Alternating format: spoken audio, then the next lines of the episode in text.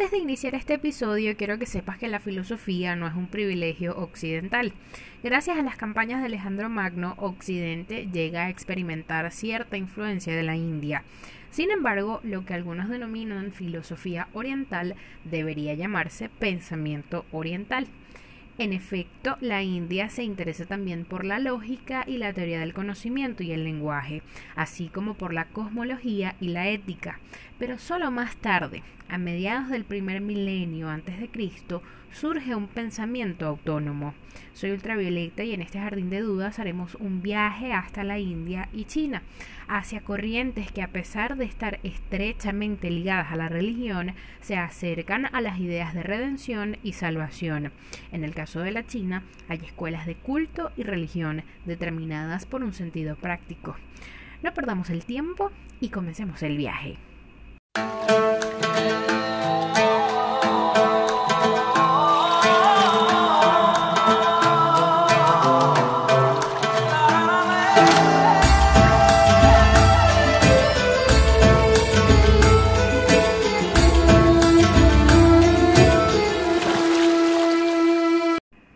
Contrario de la filosofía occidental, donde encontramos a Kant, Nietzsche, Rousseau, la filosofía de estos rincones de la Tierra tiene por meta hacernos más sabios, pero de forma menos agitada, a través de la consideración de nuestra existencia, que nos permita estar más dispuestos a apreciar nuestras vidas.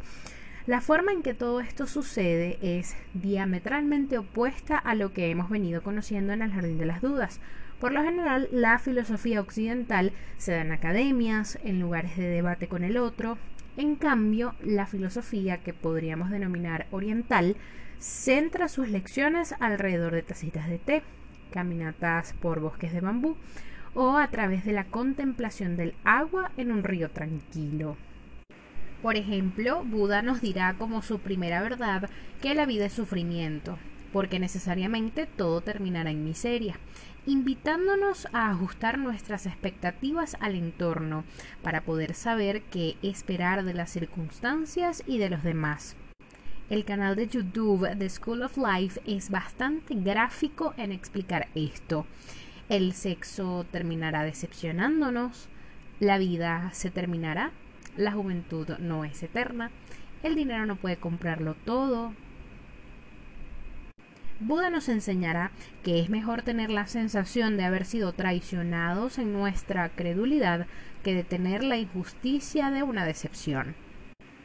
A pesar de esto, que puede sonar negativo, Buda era feliz y generalmente sus labios se pintaban con una sonrisa cálida y genuina. Teniendo siempre en cuenta el trasfondo oscuro de la vida, podemos ser felices si refinamos nuestra gratitud, sabiendo que las cosas bellas de la vida son un bonus para nuestra existencia. Buda enseña pues el arte de la alegre desesperanza. El budismo recomienda de forma diaria, a manera de rutina, un ritual diario de meditación, como manera de entender que las cosas son pasajeras y que los sentimientos hacia las personas no son fijos ni inmutables, sino que están sujetos a cambios si aplicamos la cantidad necesaria de estímulos apropiados.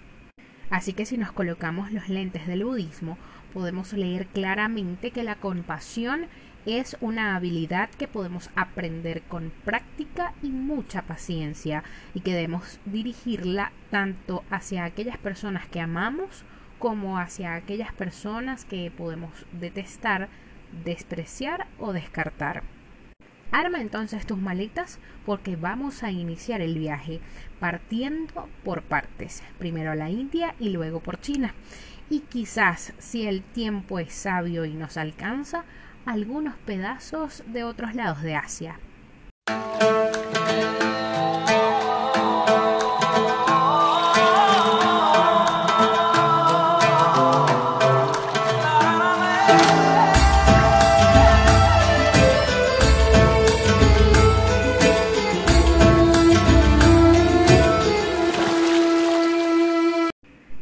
La migración de los arios a mediados del segundo milenio antes de Cristo, se forma en la India un cúmulo de doctrinas filosóficas y religiosas. La mayoría de ellas diferencian las opiniones filosóficas o darsana, que significa observación, examen, enseñanza, de las obligaciones religiosas, conocidas como dharma pero que supeditan ambas a un mismo objetivo, la liberación de las limitaciones de la existencia individual. Según la interpretación occidental, mito y logos constituyen todavía una unidad.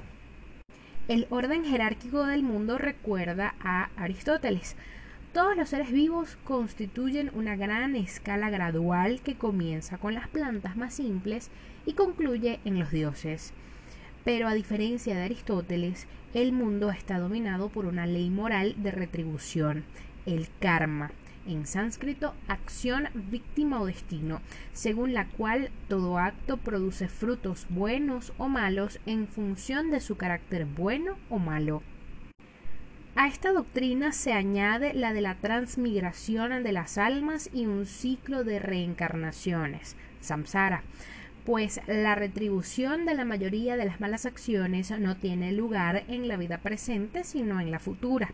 En este sentido, el karma asigna a todos los seres su lugar en la vida actual, en función de las acciones buenas o malas de su existencia anterior. Sin que este audio represente que debas reemplazar la sabiduría de un libro, quiero que recorramos brevemente, a modo de esquema, las principales formas espirituales en la India, el hinduismo, el budismo y el janaísmo. El hinduismo, a través de personas con autoridad llamados Vedas, en sánscrito saber sagrado, trata de los cuatro objetivos del ser humano, la justicia, en referencia a un comportamiento justo, el bienestar, el placer y la redención. En el cuerpo humano hay en efecto un núcleo anímico indestructible, un Atman, que debe ser liberado de la prisión corporal para formar una sola cosa con la divinidad original de la que procede, el Brahman. Enseña asimismo tres vías de redención igualmente válidas. 1. Una vida moral y religiosa. 2. La entrega a Dios en la humildad y el amor. Y 3 un saber determinado por la meditación y la argumentación. En cada uno de esos casos, la redención consiste en la liberación del alma de las ataduras del cuerpo y de los tormentos de la reencarnación. El fundador del budismo, Siddhartha, también conocido como Gautama, procede de un rico linaje de aristócratas. A los 29 años, hastiado de vivir en el lujo, funda con cinco ascetas una orden monacal y vaga durante seis años como asceta medicante. Al no alcanzar su meta por la vía de una dura mortificación, lo intenta recurriendo a otra práctica, el ensimismamiento espiritual a través de la meditación y encuentra con relativa rapidez la iluminación buscada mediante un equilibrio del espíritu liberado por igual del padecimiento y de la dicha. A partir de ese momento se llama Buda, el iluminado, y recorre el norte de la India enseñando y haciendo prosélitos. Su doctrina es aceptada en el siglo II a.C. por la Casa Real. Más tarde se difunde por los países vecinos, sobre todo por el Tíbet, Mongolia, China, Corea y Japón. Si quieres conocer al detalle la historia, la obra de Hermann Hesse, también llamada Siddhartha, es excelente para ilustrar el recorrido. Sobre el budismo podemos decir que rechaza la inmortalidad del ser humano, contenida en la doctrina hinduista del Atman, y sostiene en cambio que toda vida es perecedera y dolorosa al mismo tiempo. Buda resume la doctrina del sufrimiento en cuatro verdades sagradas. 1. Toda vida está sometida a incesantes sufrimientos tan violentos en función del nacimiento, la vejez y la enfermedad, que los dolores superan las alegrías y que por lo tanto sería mejor no haber nacido. 2. El origen del sufrimiento, ya sea dolor, preocupaciones, desasosiego o miedo, reside en tres pasiones de la triple sed existencial, del placer sensual, de una vida más allá de la muerte y de la aniquilación de la vida presente. 3. Todos los sufrimientos se eliminan mediante la liberación de las pasiones o la supresión de la sed existencial mediante la redención en el nirvana, que no consiste en una vida personal tras la muerte, sino que se asemeja a la extinción de una lámpara.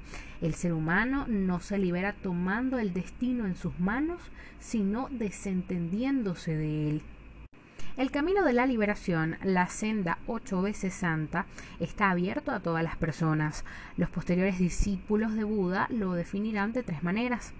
Es una senda que exige a la virtud como conocimiento recto y como convicción recta, b la virtud como manera correcta de hablar y actuar y finalmente la virtud como forma de vida recta y recogimiento, consistente en un esfuerzo recto, una recta atención y un recto ensimismamiento. El grado mínimo de esa vía recta estriba en la observancia de cinco prohibiciones. No hay que matar, mentir, robar, practicar sexo ilícito ni tomar bebidas embriagantes. La meditación, tan importante en el budismo, adopta diversas maneras o diversas formas. En el budismo chino, Chan, término derivado del hindi arrobamiento, meditación, y en el japonés Zen, consiste en el ejercicio de una contemplación guiada por maestros. Su objetivo es un ensimismamiento místico y una iluminación intuitiva del espíritu, en japonés Satori. El budismo Zen, introducido en el siglo XIII desde Corea, desempeña desde entonces una función destacada en la vida espiritual japonesa. Inspira la pintura con tinta china, en especial la caligrafía, un arte peculiar de la jardinería y un tipo de tiro al blanco entendido como actividad meditativa. El fundador del gran quinto movimiento de reforma, el janaísmo, procede como su contemporáneo Buda de una segunda casta. Al haber recibido la iluminación se le llamó omnisciente, gran héroe, vencedor. Mahavira no pretende anunciar una nueva doctrina, sino simplemente restaurar la enseñanza eternamente válida, pero que se ha ido corrompiendo a lo largo de los años. El núcleo de su ética está constituido por cinco mandamientos, que se deben cumplir tanto de pensamiento como de palabra y obra, y que en su forma mitigada destinada a los profanos contienen exigencias parecidas a las planteadas por Buda no hacer daño, no mentir, no robar, ser casto y renunciar a las necesidades.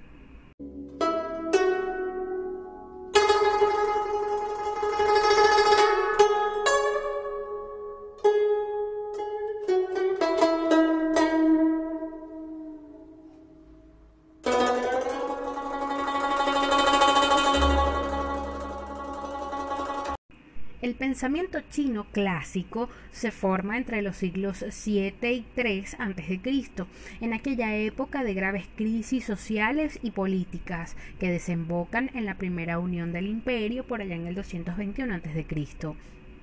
En el centro de ese pensamiento aparecen, por tanto, cuestiones relativas al ordenamiento social y político y a la moral personal, a las que hay que sumar ciertas reflexiones cosmológicas sobre la relación entre el ser humano y la naturaleza.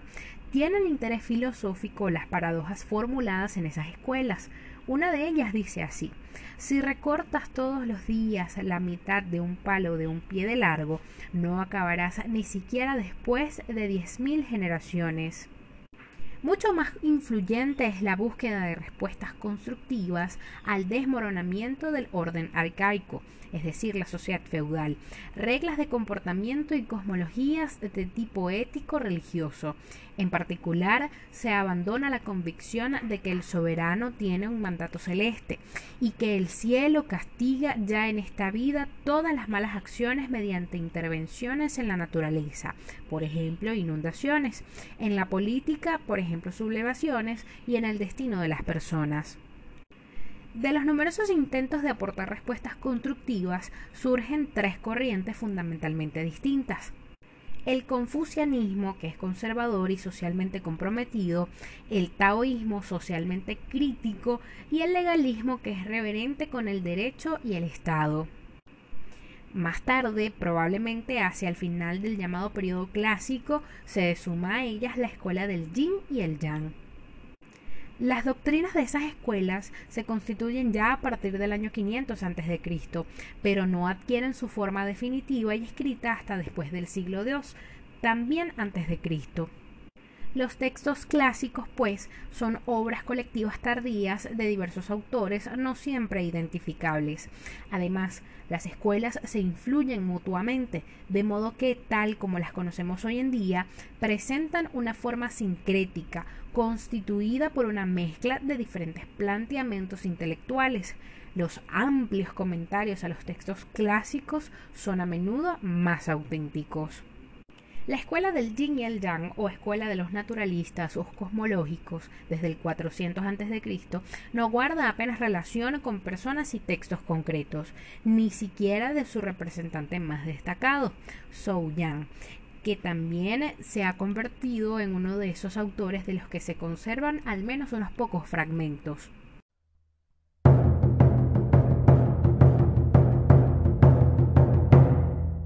En su forma desarrollada, esta escuela intenta integrar todos los aspectos de la actividad humana en un orden tanto cósmico como social.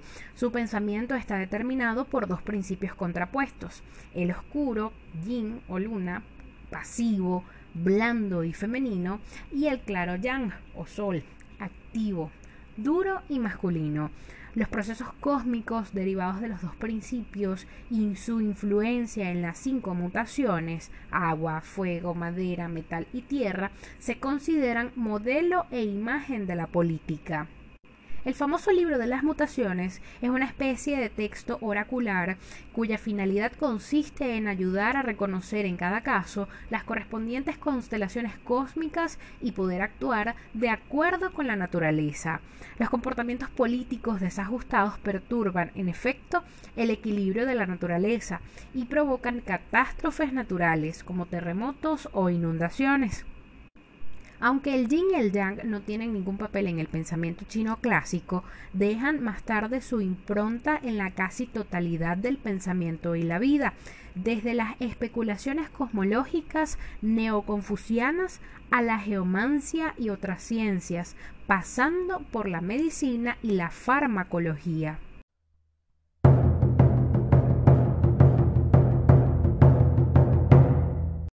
Según el confucianismo, el hombre solo puede vivir como ser cultural socialmente organizado y el mal en el mundo es consecuencia de una observancia deficiente de la moral tradicional, de sus reglas, de sus comportamientos, de sus ritos y de su ordenamiento rigurosamente jerárquico.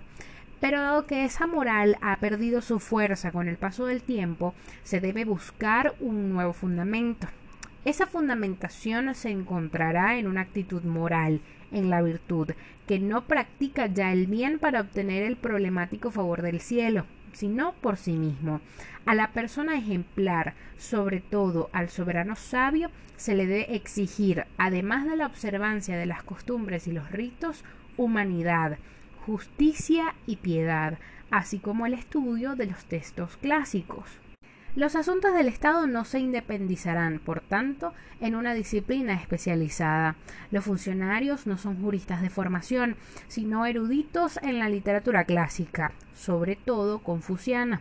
De su cultivo se espera, como en el posterior humanismo europeo, la formación de una personalidad humana, pues a diferencia del legalismo, el gobernante confuciano no se apoya en unas leyes y unas penas rigurosas, sino en la moral propia, la tradición y la costumbre, así como en la fuerza de su virtud. Además del culto a los antepasados, la familia patriarcal estricta cumple una función especial, pues el orden social está garantizado por la acción moral de las cinco relaciones sociales básicas, las relaciones entre padre e hijo, entre soberano y súbditos, entre hombre y mujer, entre jóvenes y ancianos, y más allá de la familia, entre amigos. Se dice que Confucio, en chino Confuzi, el maestro Kong, ha dejado normas para 10.000 generaciones. Fue sucesivamente escritor, profesor particular, alto funcionario y finalmente maestro ambulante en una época de cambio político y social. En la dinastía Han del 206 a.C. al 220 después de Cristo, este pensamiento, junto con elementos de las escuelas legalista y del yin y el yang, pasa a ser doctrina estatal y al propio Confucio se le atribuye un cultivo casi divino. Sin embargo, entre los siglos III y VI, el confucianismo fue relegado por el taoísmo y el budismo y no volvió a ser social y filosóficamente influyente hasta las dinastías Song y Ming en forma de neoconfucianismo.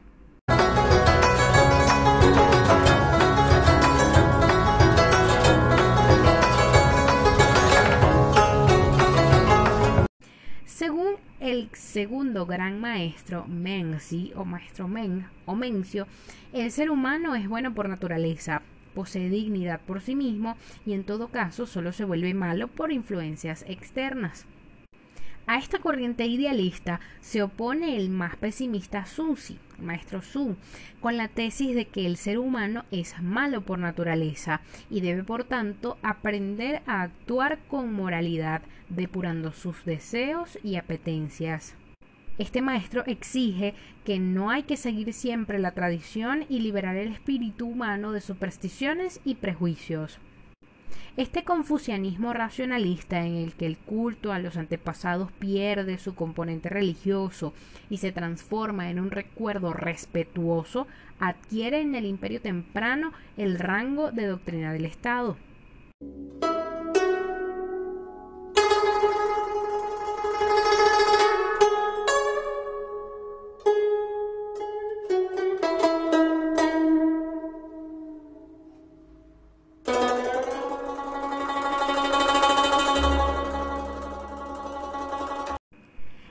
Concepto básico de Tao, el camino, designa un principio tanto cósmico como moral. Desde una perspectiva cósmica, el Tao es un principio cosmológico supremo, pero no se interpreta como razón o divinidad personal. El Tao no se preocupa de los seres humanos y se define sobre todo de manera negativa, como algo incomprensible, vacío, inalterable y existente ya antes que el cielo y la tierra. Según la opinión del taoísmo, los procesos naturales ocurren de manera inconsciente y no deliberada, y sin embargo se realizan de forma perfecta. El maestro más importante junto a Lao Tse, llamado Xuanzi o Xuanzu, por su famosa obra titulada El libro verdadero del país florido del sur, por allá por la segunda mitad del siglo 4 a.C., explica el concepto técnico de Wu Wei, inacción, mediante un ejemplo. Cuando un carnicero descuartiza un animal con toda precisión siguiendo los cortes correctos, parece que el animal se despieza por sí solo. En este ejemplo no se alude a la pasividad, sino a una acción que al reconocer el orden establecido alcanza su meta sin esfuerzo. En oposición al confucianismo, el taoísmo ve el mal básico de la sociedad en la civilización, por lo que recuerda mucho a Rousseau. Esta tendencia a reglamentarlo todo destruye el equilibrio cósmico y el pensamiento calculador disocia al ser humano de su relación armónica con la naturaleza. El taoísmo desprecia el afán de las riquezas, de poder, de fama, y exige en cambio una vuelta a los orígenes, manifestada biográficamente en la ingenuidad de los niños y socialmente en una convivencia al margen de la civilización y el gobierno. Ya que la anhelada simplicidad no debe restablecerse de manera bárbara por medio de la violencia, el taoísmo solo ve dos posibilidades de huir de la civilización, el retiro a la vida sencilla de la aldea o la búsqueda de una unión mística con la pérdida de la razón originaria en la soledad de la naturaleza.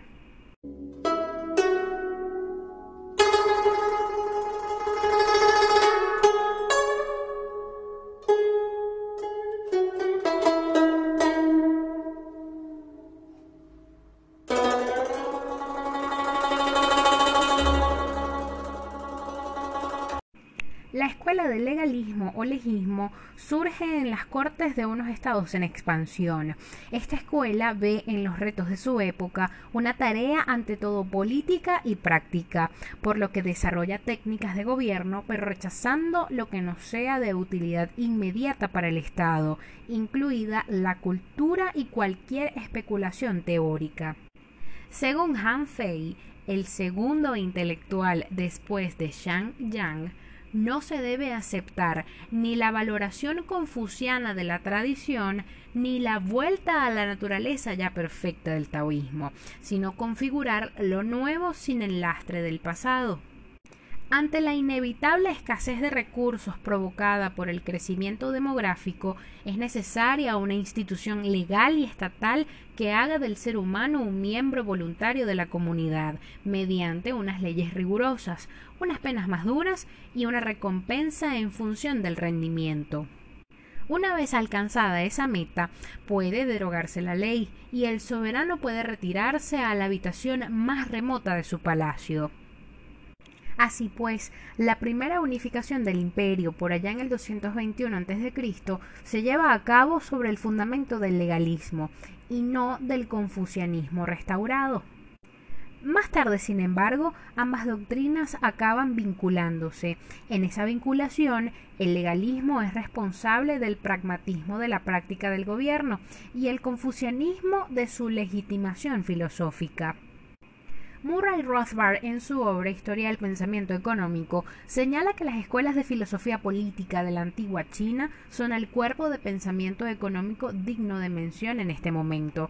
Aunque notable por sus intuiciones, el pensamiento chino antiguo no tuvo prácticamente impacto alguno en los siglos posteriores fuera del aislado imperio chino, por lo que traeremos aquí de manera más sencilla posible todos los postulados. Como se dijo anteriormente, las tres principales escuelas del pensamiento político chino, legalista, taoísta y la de los seguidores de Confucio, se desarrollaron en el periodo comprendido entre los siglos VI y IV a.C. En líneas generales, la legalista, la última de las tres grandes escuelas, simplemente buscaba maximizar el poder estatal, aconsejando a los gobernantes modos de aumentar su poder. Los taoístas fueron los primeros libertarios del mundo y sostenían que la interferencia del Estado en la economía o la sociedad debía minimizarse o anularse. Los seguidores de Confucio, por su parte, mantenían una posición intermedia en tan espinoso asunto. La figura dominante fue la de Confucio, un erudito de familia aristocrática venida de la defrestada dinastía Jin, que llegó a ser comisario general del estado de Sung. En la práctica, aunque mucho más idealista, el pensamiento de Confucio difería poco del de los legalistas, puesto que el confucianismo estaba en gran medida consagrado a instalar una burocracia educada en una mentalidad filosófica al frente del gobierno chino. Con mucho, los más interesantes de entre los filósofos políticos chinos fueron los taoístas, movimiento fundado por Lao Tse, figura, aunque oscura, de inmensa importancia. Se sabe poco de su vida, pero parece haber sido contemporáneo y amigo personal de Confucio. Al igual que éste procedía del estado de Sung y era descendiente de la baja aristocracia de la dinastía Jin.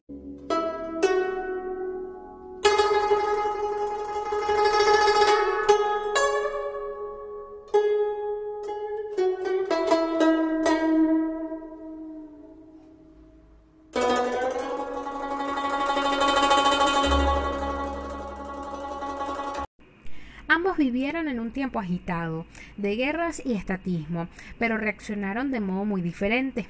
Lao Tse llegó a la conclusión de que el individuo y su felicidad son la unidad fundamental de la sociedad. Si las instituciones sociales impidieran el desarrollo y felicidad individuales, entonces tales instituciones deberían ser limitadas o definitivamente eliminadas. Para el individualista Lao Tse, el gobierno, con sus leyes y regulaciones más numerosas que los pelos de un buey, era un vicioso opresor del individuo, más temible que el más fiero de los tigres. En suma, el gobierno debería limitarse al mínimo más mínimo posible, constituyendo para Lao Tse inacción, la palabra clave, pues solo la inacción del gobierno permite florecer y ser feliz al individuo. Cualquier intervención gubernamental, declaraba, sería contraproducente y no generaría sino confusión y revueltas. Lao Tse, el primer economista político en discernir los efectos sistémicos de la intervención del gobierno, después de remitir a la experiencia común la humanidad, llegó a esta penetrante conclusión. Cuantas más restricciones existan y más artificiales sean los tabúes que haya en el mundo, más se empobrecerá la gente. Cuanta más prominencia se dé a las leyes y regulaciones, más ladrones y bandidos habrá. Las peores intervenciones del gobierno, según Lao Tse, son la imposición fiscal excesiva y la guerra. El pueblo pasa hambre porque sus superiores consumen en exceso lo que recaudan y donde se estacionan los ejércitos solo crecen después zarzas y espinos.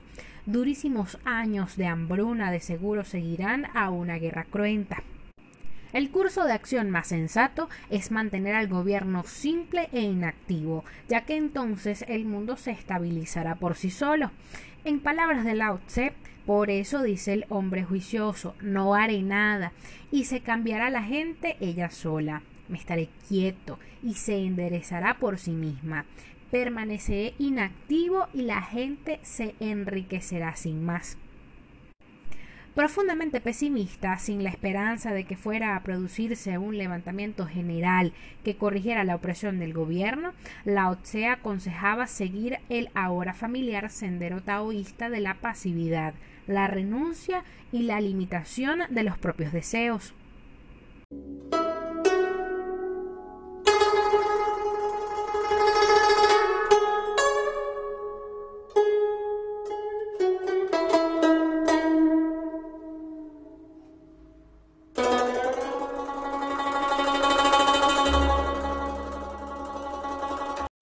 Dos siglos más tarde, su gran discípulo Xuan Tse prosiguió las ideas sobre la faire de su maestro hasta su conclusión lógica, el anarquismo individualista.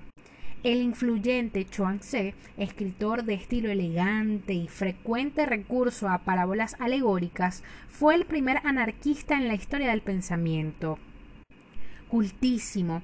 Era nativo del estado Meng, en la actualidad posiblemente en la provincia de Hunan, y descendía de la vieja aristocracia. Siendo oficial de bajo rango, su fama se extendió por toda China, hasta el punto de que el rey Wei del reino Chu le envió un emisario con ricos presentes y le urgió a convertirse en su principal ministro. Su desdeñosa respuesta a la oferta real es una de las grandes declaraciones de la historia sobre los peligros ocultos que encierra el boato del poder estadal y su contraste con las virtudes que reserva la vida privada. Abro comillas. Mil onzas de oro son ciertamente una gran recompensa, y el cargo de primer ministro sin duda una elevada posición.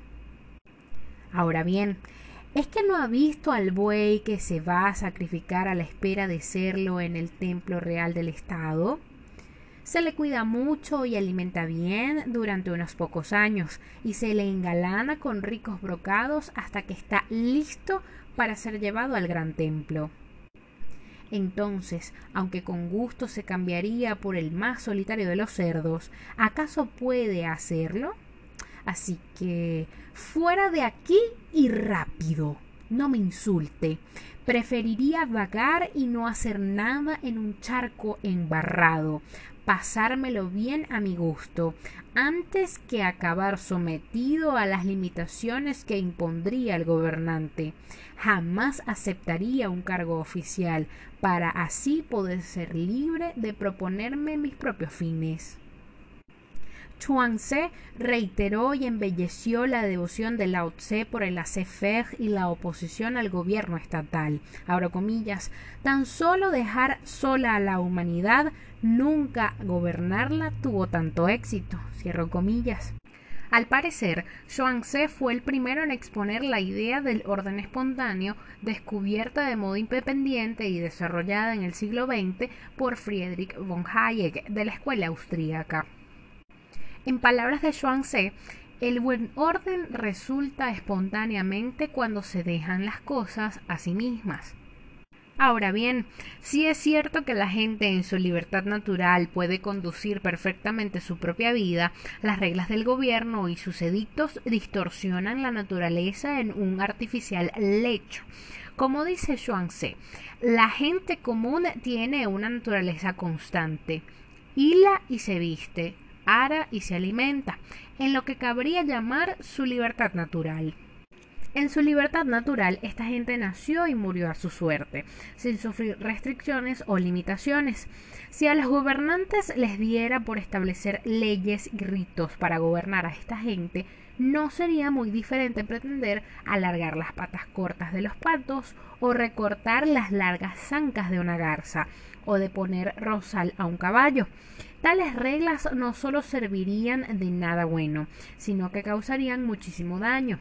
En suma, concluye Zhuangzi, el mundo simplemente no necesita de gobierno y de hecho no debería ser gobernado. Zhuangzi probablemente fuera además el primer teórico en ver al Estado como un gran bandolero, cuya única diferencia entre un jefe de Estado y el jefecillo de una banda es el tamaño de su botín. El tema del gobernante conceptuado como ladrón sería repetido, como veremos, por Cicerón y más tarde por los pensadores cristianos de la Edad Media, aunque, por supuesto, estos llegaron a las mismas conclusiones por caminos diferentes.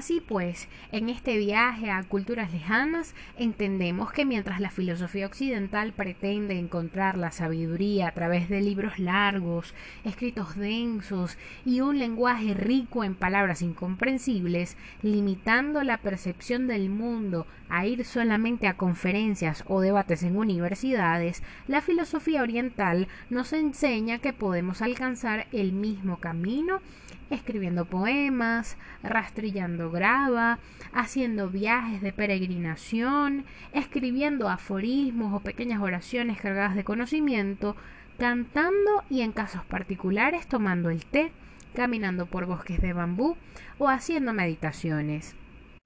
Esto no quiere decir que una filosofía sea mejor que otra o más importante que la otra. Lo importante acá del plan filosófico es que se puede ajustar a las necesidades de quien lo transita. Soy Ultravioleta y nos escuchamos en otro capítulo del Jardín de las Dudas, cuestionando todas las respuestas y trayendo nuevas preguntas.